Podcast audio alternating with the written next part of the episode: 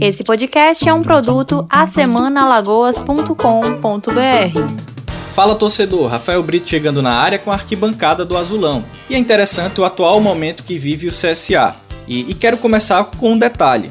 Se você se lembra bem no clássico do último sábado, se observou bem a movimentação da dupla de zagueiros, do Lucão e do Matheus Felipe. Eles iniciaram a saída de bola, arriscaram passes, foram os primeiros a ter a responsabilidade na criação da equipe.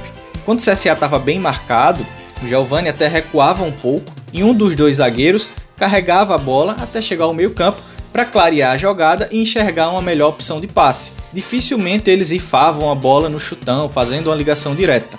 E fica até a pergunta, né, do que a gente viu no sábado.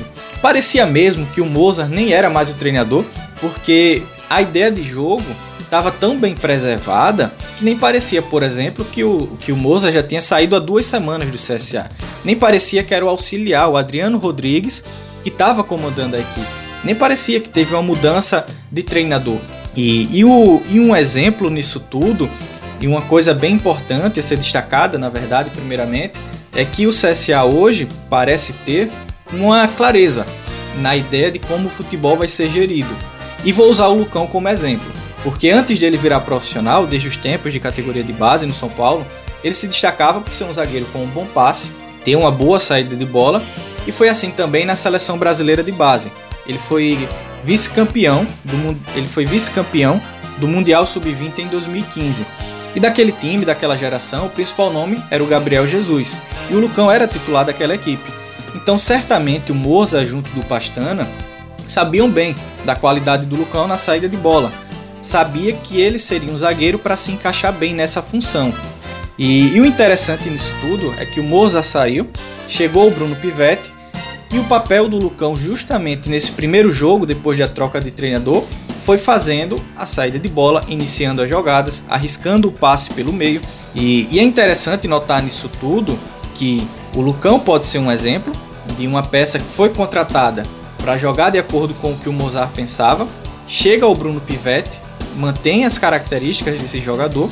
E isso tudo mostra um pouco da clareza na forma de gerir o futebol, porque passa pela formação do elenco, escolha do treinador e por aí vai, várias outras decisões que são tomadas na, na hora de gerir o futebol.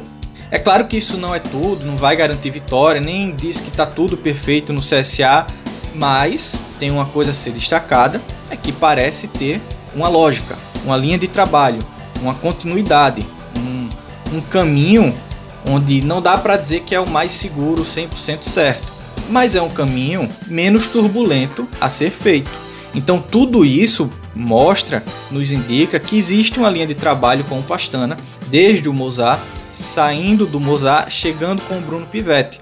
Então é, é importante destacar que o CSA hoje vive um período de transição, mas é um processo que nos mostra uma segurança nas escolhas, justamente para diminuir a margem de erro. Então, vencer o clássico é, é, a ponta final disso tudo, não só pela vitória, mas pela maneira como foi, principalmente o que eu destaquei logo no começo. A maneira como a equipe se portou e destacando o papel dos zagueiros, do Lucão e do Matheus Felipe. Então, é uma linha de trabalho que parece estar sendo seguida, está sendo feita com o Pastana e isso vai direcionando formação de elenco, escolha de treinador. Então existe uma linha.